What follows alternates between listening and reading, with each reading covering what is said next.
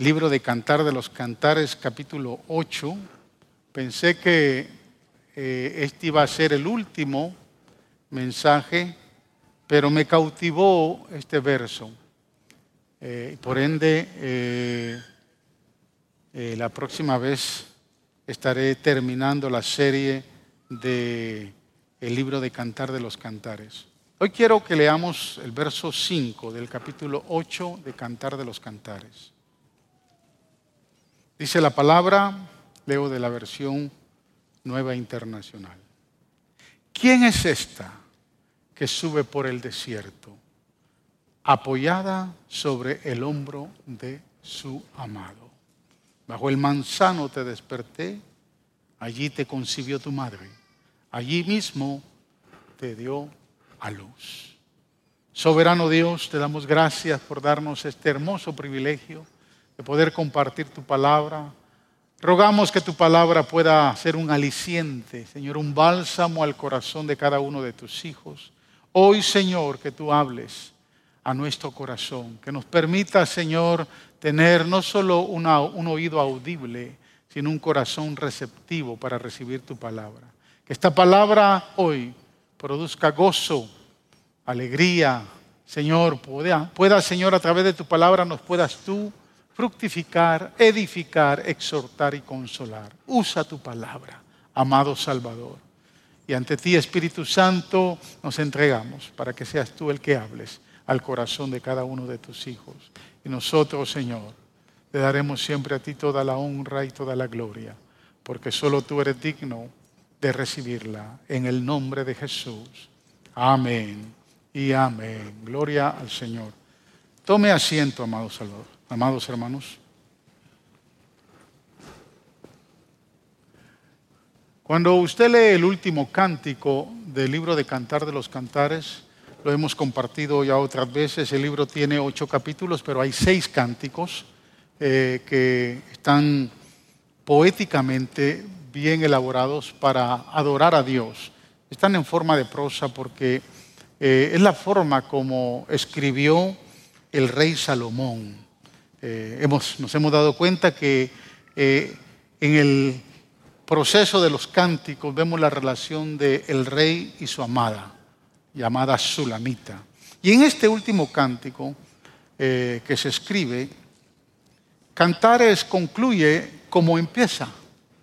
Empieza con una serie de composiciones líricas pequeñas escritas en honor a la consumación de la boda entre el rey y la amada. Pero en este versículo en particular podemos observar una experiencia de amor que vive el rey y su amada de una manera muy particular. Tal vez no es la experiencia de amor que muchos matrimonios les gusta vivir, aunque lo viven. No es la experiencia de amor que muchas personas quieren vivir en su diario eh, vivir con relación a Cristo. Sin embargo, cuando observamos el versículo, hay cosas que nos llaman la atención. Mire, el verso empieza con una pregunta que hacen las doncellas de Jerusalén. La pregunta es, ¿quién es esta que sube por el desierto? Pero observe, no sube sola. Y no solo sube acompañada, dice literalmente que sube apoyada sobre el hombro de su amado. ¡Wow! ¡Qué bendición!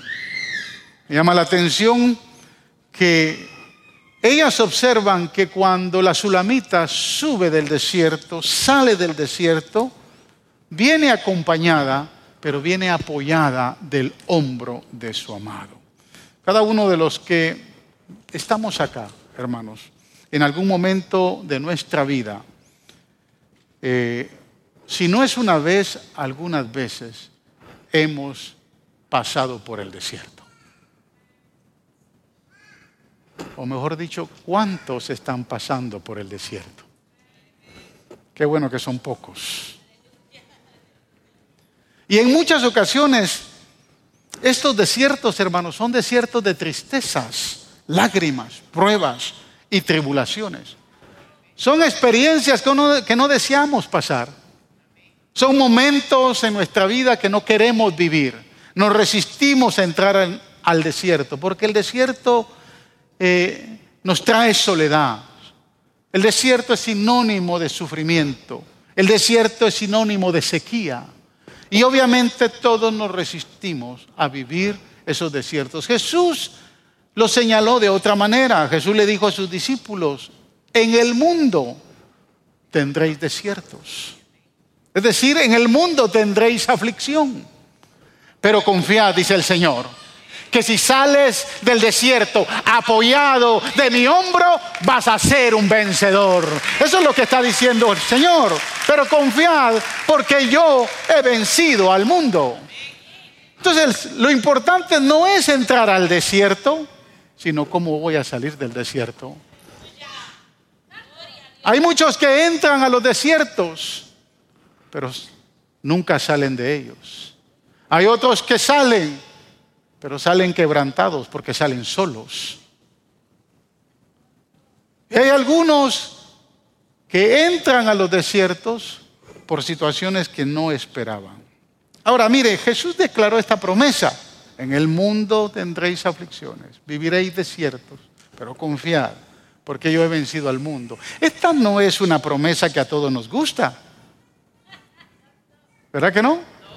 No es una promesa que nos gusta pegar en el refrigerador como muchas de otras promesas que tenemos en el refrigerador. No es una promesa que nos gusta ponerla frente en nuestra Biblia. ¿Por qué?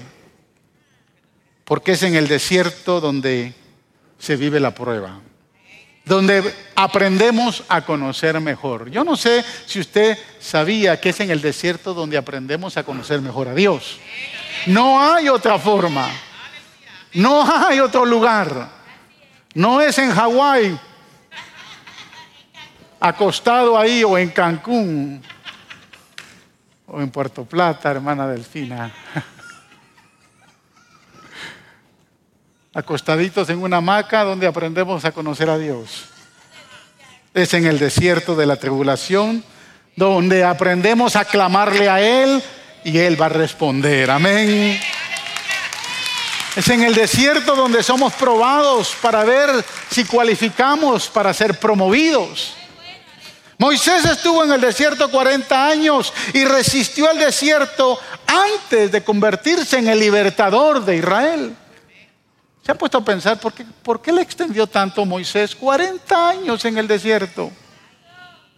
Mira, Moisés le tomó un día sacar al pueblo de Israel de Egipto, pero le, tocó, le tomó a Dios 40 años para sacar Egipto del corazón de Moisés. Por eso es que él estuvo 40 años. La alargó y la alargó porque todavía se resistía a vivir en el desierto. El desierto representa el trato de Dios en nuestras vidas, que muchas veces no queremos pasar, no queremos vivir.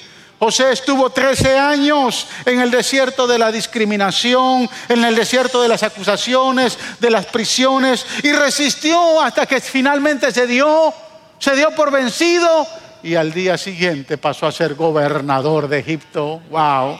Que cuando el Señor nos saca del desierto, nos premia.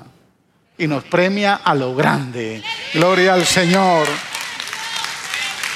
Fíjese que hay algo muy maravilloso. Cuando evaluamos la vida de Pablo, nos vamos a dar cuenta que Pablo vivió una vida de desiertos. Toda su vida de ministerio fue una vida de desierto. Pastor, qué consolador está usted hoy. Mire lo que dice segundo, la segunda epístola de Corintios, capítulo 11, versículo 26. Observe las palabras del apóstol.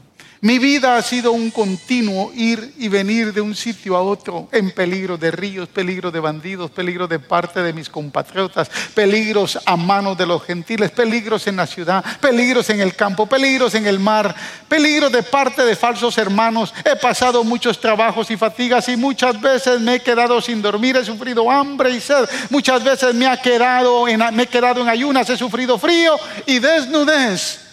Así que si usted todavía no ha sufrido esto, no ha sufrido nada. Es en el desierto, hermanos, donde aprendemos que Dios nunca falla. Él no manda a alguien para liberarnos del desierto. Él entra al desierto y Él nos saca con su propia mano del desierto. Aleluya. Porque Él conoce la ruta del desierto. Él es el que abre camino en el mar y senda en aguas impetuosas. Él es el que sabe reverdecer, florecer y fructificar su tierra árida y seca, porque Él sabe el momento cuando lo va a sacar. Aleluya. Él es su refugio, Él es su escondedero, Él es su castillo fuerte, Él es el todopoderoso en su vida. Él es el que permite que pasemos desiertos, pero no nos deja caminar solos. Escúcheme hermanos, entre más alta es la montaña, más profundo es el desierto. Esto no solo es cierto geográficamente, esto es una realidad en la vida espiritual. Es decir, que si usted está reclamando una gran victoria, ¿cuántos están reclamando una gran victoria acá? Entonces recuerde que el desierto que va a pasar será un desierto profundo, al menos que quiera una victoria chiquitilla. Pero si quiere una gran victoria, puede ser que el desierto sea muy profundo. Mira, hay muchos ahí que están predicando, hermanos, un evangelio sin marcas y sin cicatrices. Este no es el evangelio que predicamos desde este púlpito. Hay muchos que andan predicando un evangelio apócrifo. A todo mundo le andan profetizando. Pero hay una gran verdad. Un evangelio de victoria es un evangelio que tiene que pasar batallas. Un evangelio que tiene que pasar por circunstancias adversas.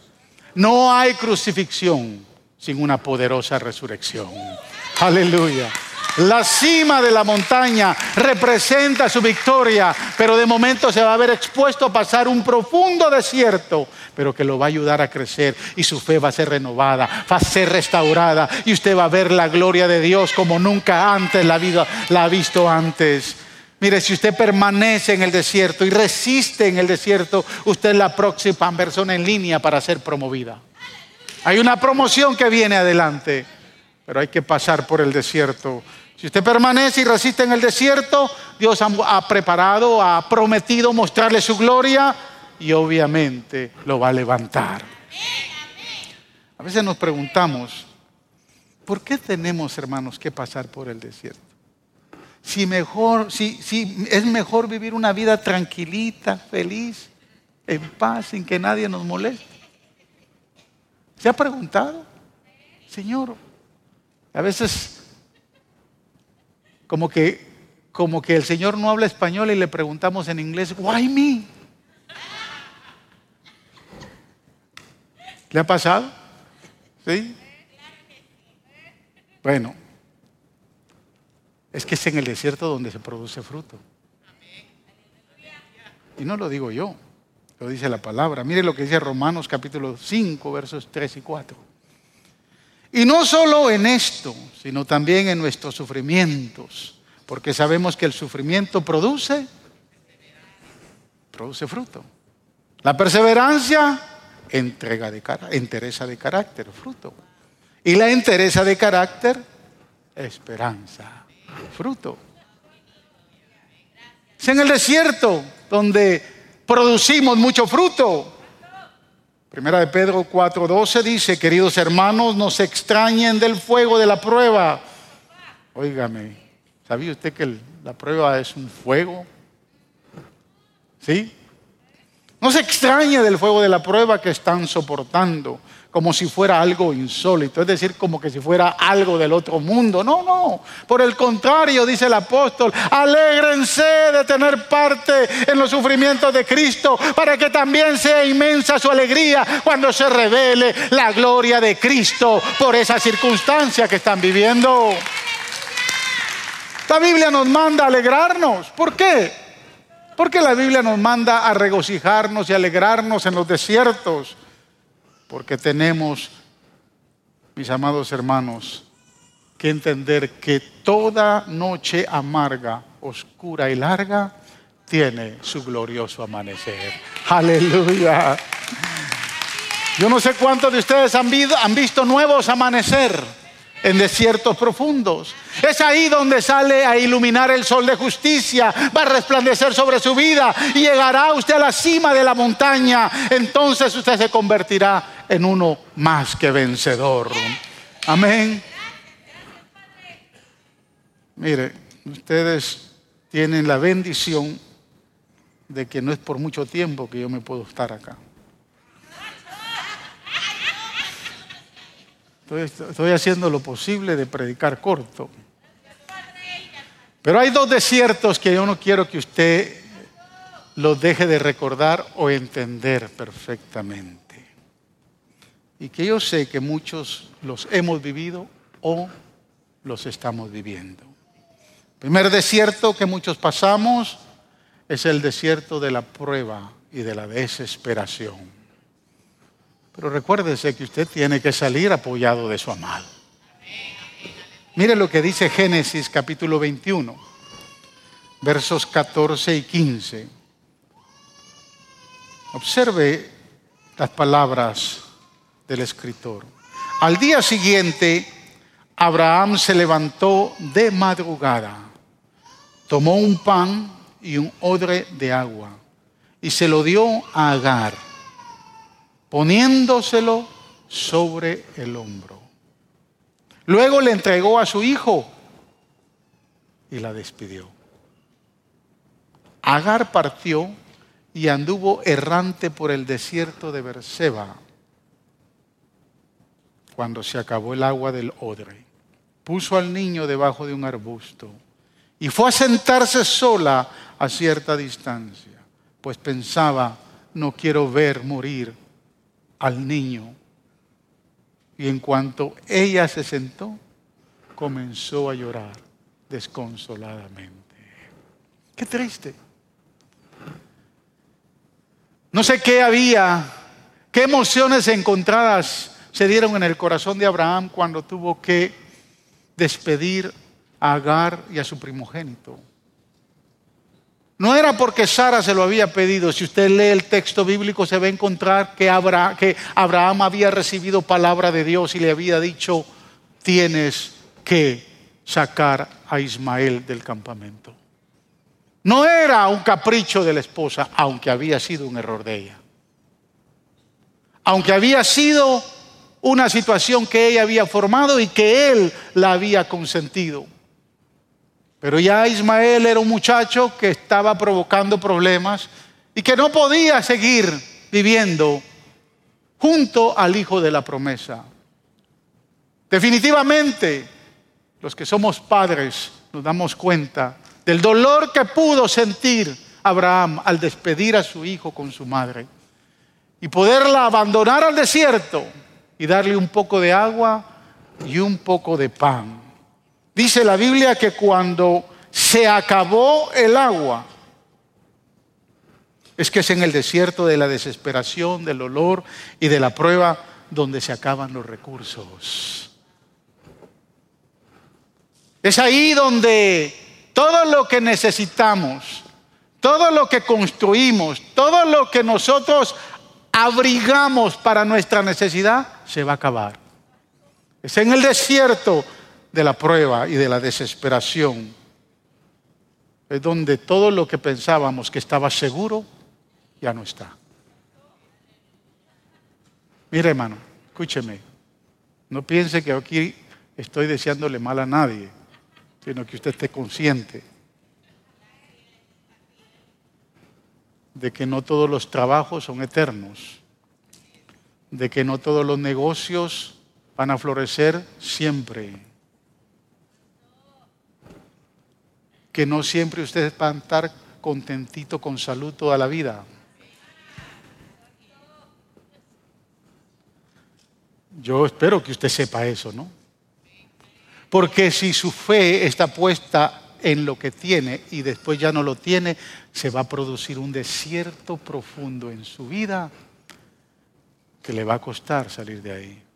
Porque es en el desierto donde se acaban los recursos que más necesitamos. Dice el texto que cuando Agar se le termine el agua, deja a su hijo por allá tirado en un arbusto y se apartó porque no quería ver a su hijo morir. Estaba tan angustiada y después se fue a sentar No sé si debajo, si, debajo de un encinar, no sé si sobre una roca. Lo cierto es que el niño estaba lejos y ella estaba por otro lado. Y allá desconsoladamente, como una madre, no viendo ver a su hijo, no queriendo ver a su hijo morir, empezó a llorar y empezó a clamar y le empezó tal vez a reclamar a Dios y en su llanto y en su quejido algo sucede, algo pasa. Observa el verso 17 y 18. Cuando Dios oyó al niño sollozar, el ángel de Dios llamó a Agar desde el cielo, aleluya, y le dijo, ¿qué te pasa, Agar? ¿Que no te has dado cuenta que se me acabó el agua? Ya el muchacho ya se va, te va a morir. Y mire qué lindas palabras las del Señor. No temas no temas, porque el no temas aparece en medio de cuando se cuando falta todo, cuando se termina todo, cuando todo se acabó, cuando donde nuestra fe estaba puesta en algo ya no lo tenemos, ahí entonces cuando clamamos a Dios aparece un no temas. Pues Dios ha escuchado los sollocidos o los sollozos del niño. Le dice, "Levántalo y tómalo de la mano." Y mire cómo la premia. Y mire la recompensa. Yo haré de él una gran nación. Aleluya. Aleluya. Aleluya. Es en el desierto del dolor y la desesperación que Dios aparece. Y lo que pensábamos que se había terminado, entonces Él nos lo va a recompensar al doble. Para otros hermanos, escúcheme, el desierto de la desesperación son las deudas que los tienen aprisionados y muchas veces no los dejan ni siquiera comer ni dormir. ¿Cuántos se levantaron pensando en lo que deben? Mire, la solución para eso es bien simple. Una cirugía plástica. Esa es la solución. Saque de su billetera todas las tarjetas y empieza a cortar. Y se acabaron las deudas. No se olvide de pagarlas. Después de pagarlas ya no va a tener tarjetas con que comprar. ¿Verdad que simple la una cirugía plástica? Para otros el desierto de la desesperación puede representar toda la amargura y resentimiento que vivió en un pasado todos los maltratos del sinvergüenza que nunca la valoró, que nunca la estimó, que nunca la amó. Todo aquello que vivió con alguien que todavía le está marcando la pauta en el corazón. La Biblia dice que debemos de olvidar las cosas pasadas, las cosas viejas. ¿Cómo las va a olvidar? Fácil, perdonando perdonando a aquellas personas que lo lastimaron y lo hirieron. Perdónelos. Oh, pastor, para usted es fácil decirlo. Usted no lo ha vivido, pastor.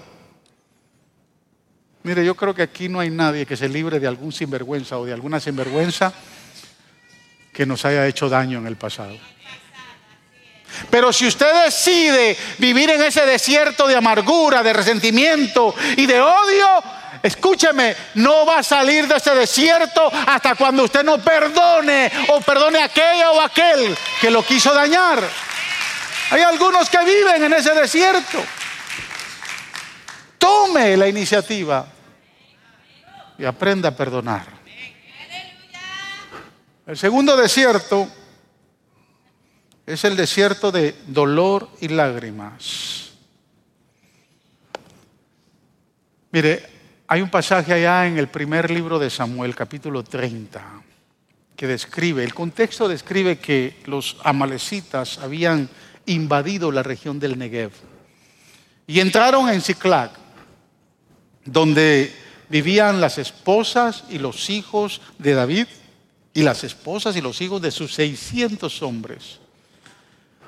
David había sido convocado por el rey Aquis para poder tener una de las grandes batallas entre el pueblo filisteo y los israelitas. Todavía Saúl gobernaba, reinaba sobre Israel. David había sido un fugitivo de la justicia. Y cuando usted lee el pasaje se da cuenta que por algunas razones específicas David empieza a unirse con el rey Aquis, el rey de los filisteos. Y David está dispuesto a ir a la última batalla. Y es en esa batalla donde los generales del rey Aquis vienen y le dicen, mira, si convocas a David, si nos llevamos a David a la guerra, este se nos va a voltear allá, porque no ha dejado de ser chapín de corazón. Para que usted me entienda, ¿no? O sea, no ha dejado de ser israelita. Él ama a su pueblo. Y por mucho que quiera te ha venido sirviendo, devuélvelo, devuélvelo. No, no lo podemos llevar. David llega a, con el rey Aquis y el rey Aquis le dice, David, te tienes que devolver. Vamos a ir sin ti a la guerra. David pues obviamente no lo entiende, pero en esa ida y venida, los amalecitas han invadido Ciclad. Hermanos, y destruyeron la ciudad. Violaron a las mujeres, a los niños, se los llevaron secuestrados. Y escúcheme, cuando David llega con sus 600 hombres a Ciclac y ve ese, ese escenario de dolor, ese escenario de tristeza. La ciudad había sido quemada. Las mujeres habían sido llevadas cautivas con los niños. Y dice el verso 30, observe el, verso 4, perdón, del capítulo 30 del primer libro de Samuel. Observe esto, a mí me impresionó esto. David y los que estaban con él se pusieron a llorar y a gritar hasta quedarse sin fuerzas. Wow. ¿No dicen que los hombres no lloran? Se habían secuestrado a sus hijas, a sus hijos. Se los habían llevado cautivos. Y dice la palabra que lloraban como niños. Óigame, estos 600 hombres se les conocía como los valientes de David. No eran cualquiera. No, eran 600 guerreros que habían sido probados en el campo de guerra, tenían el carácter, la valentía y no tenían temor. Hubo uno que con una con, la quijada de un asno eh, destruyó a miles. Estos hombres eran hombres de, de guerra, hombres valientes, hombres fuertes, y aquí están llorando como niños al ver el escenario. Estos eran hombres poderosos en guerra. ¿Sabe? Muchos de ellos habían confrontado la muerte sin cobardía. Pero aquí los vemos llorando. ¿Qué hacemos, hermanos? Cuando el dolor nos toca la puerta. Cuando ese dolor llega por la pérdida de un familiar, ¿cómo, hermanos, reaccionaron esos padres de esos 19 niños en esa escuela elemental? El día que fueron. ¿Quién los consuela? Yo sé que usted y yo cuando escuchamos la noticia nos dio tanta tristeza que de momento nos pusimos, nos quebrantamos. Aunque mis hijos son grandes, yo pensé en mis hijos, pensé en los niños de la iglesia, pensé en que en cualquier momento algún psicópata mental puede venir y entrar y puede hacer una barbaridad en cualquier iglesia. ¿qué hacemos, hermanos? Cuando eh, llega el dolor a nuestra casa y nos toca las puertas por la pérdida de un familiar, por un matrimonio que tal vez ya no tiene esperanza, o por algún hijo que vemos que no tiene cambio, o por alguna enfermedad que tocó a la puerta y va a traer mucho dolor porque es una enfermedad terminal. ¿Qué hacemos, hermano? Nos ponemos a llorar, a llorar y a llorar. ¿Cuántos de los que están aquí han llorado? Por el dolor postrado, sin saber qué hacer. ¿Cuántos? Toda nuestra humanidad se quebranta. Nos cuesta escuchar a alguien. Abraham lloró inconsolablemente cuando murió su amada Sara. Isaac lloró amargamente cuando le dieron la noticia que su hijo, hermanos, había sido enviado a Padán Aram y sabía que le había quitado la primogenitura a su otro hijo. Jacob lloró cuando supo que su hijo José aparentemente había muerto y estuvo desconsolado por 20 años. Hizo luto. Y nadie, dice la escritura, que nadie lo podía consolar. Job lloró en medio de sus pruebas y de sus sufrimientos. Jeremías lloró cuando vio la destrucción de Israel, pagando el pecado de su desobediencia. Pedro lloró amargamente, hermanos, cuando el gallo cantó y se recordó que había, el Señor le había dicho y había infielmente negado al Señor. En el transcurso de nuestra vida nos ha tocado llorar. Y muchos hemos llorado amargamente porque no hemos encontrado una salida. Miren, en el transcurso de mi ministerio me ha tocado llorar muchas veces, inconsolablemente. He llorado por mi hogar, he llorado por mis hijos. He llorado porque muchas veces ha habido necesidad y no hay como suplirla. He llorado por mis errores, hermanos. ¿Sabía usted que la mayoría de los desiertos que vivimos son por errores que cometemos? Pero en medio del llanto y del dolor aparece una promesa poderosa, gloriosa, allá en el libro de Deuteronomio. Con esta promesa termino. Mire lo que dice Deuteronomio, capítulo 8 versos del 2 al 5. El pueblo de Israel lloró amargamente en el desierto por haber desobedecido a Dios, por haberse revelado a su, palabra, por, por no haber confiado en la promesa de, de, de provisión de parte de Dios. El pueblo de Israel lloró porque perdieron la tierra prometida.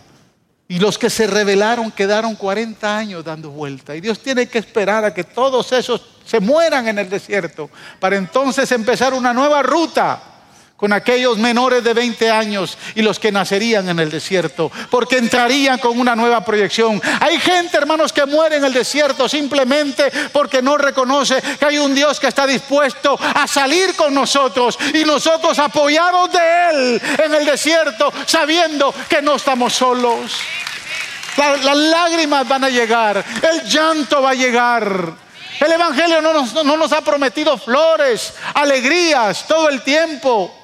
El Evangelio es un Evangelio que traza una ruta de dolor, de sufrimiento, de llanto. Pero yo quiero decirle que en medio de esas lágrimas Dios aparece en acción como se le apareció al pueblo de Israel. Observe esta promesa gloriosa.